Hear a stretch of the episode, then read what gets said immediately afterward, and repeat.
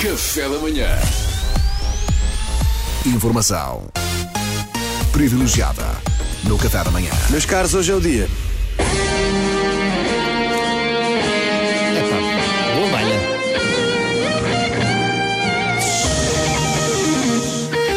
França-Portugal logo às 20 e há muita expectativa em torno do 11 que Fernando Santos irá eleger para atacar o apuramento. Se deve entrar Renato, sai William, enfim. Eu quero deixar aqui a minha sugestão ao Mr. Fernando Santos de um 11 com o qual certamente ganharemos hoje e, e sempre. E ele usa Epá. se quiser. É, Bora. Aqui vai, na baliza, o cabelo de Fernando Couto nos anos 90. Muito bem. Ah. Atenção, não é o Fernando Couto. Eu quero só o cabelo. o cabelo. Só o cabelo. Tapa tudo. O Fernando pode assistir, se quiser, alguém lhe arranja uma credencial.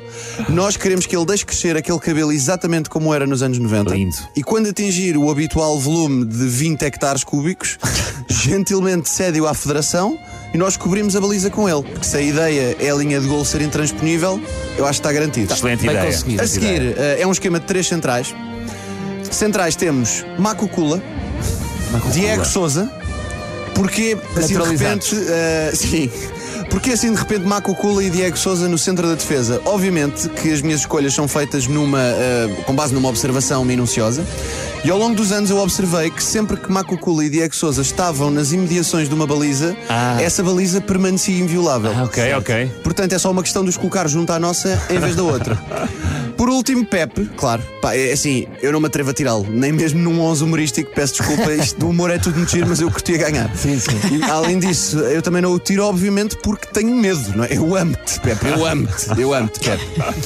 No centro do meio campo temos três homens marcadamente caracterizados pela sua qualidade técnica e pelo seu perfume criativo: Andrade, Fernando Aguiar e Paulinho Santos. Epá, Como? fabuloso. Como assim? Sim, eu penso que talvez possa faltar um pouco de músculo a este meio campo, mas preferir assim à maluca e apostar nestes três mestres. É pantufas que, isso. Pá, que só não ganharam uma bola de ouro porque isto o futebol é a máfia que já se sabe. É. Depois, a fazer o corredor direito, temos o luso-venezuelano Dani, com dois Ei, anos o e Dani. Y. Era bom, o Dani era bom. É uma pequena adaptação porque ele, ele sempre jogou extremo e aqui estou a colocá-lo a fazer a ala toda.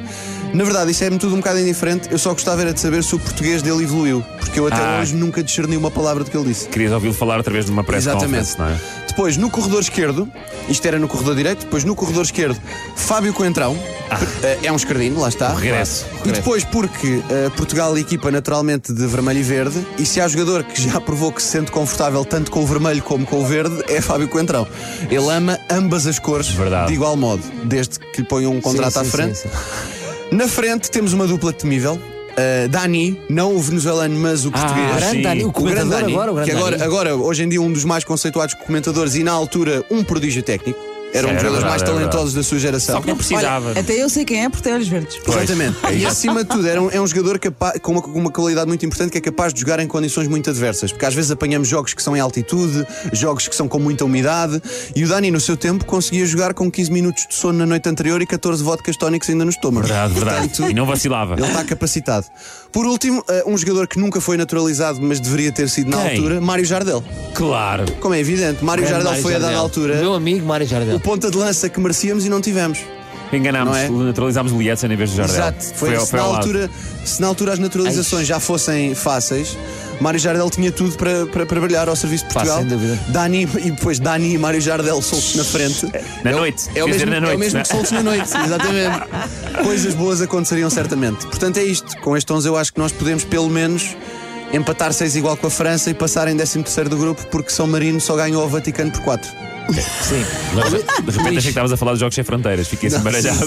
Sinto Estou falta confiante. nesse 11 do Binia, pena não ser português. Pois, que, eu- Para quem encaixava bem. Pá, é que eu pensei, já naturalizei o Mário Jardel, já tenho o Macucula, o Diego Souza e o Dani. Se calhar vamos apostar mais em pessoas que dominam o idioma. Mas o Binha seria, seria um bom suplente para entrar e fazer aqueles lançamentos.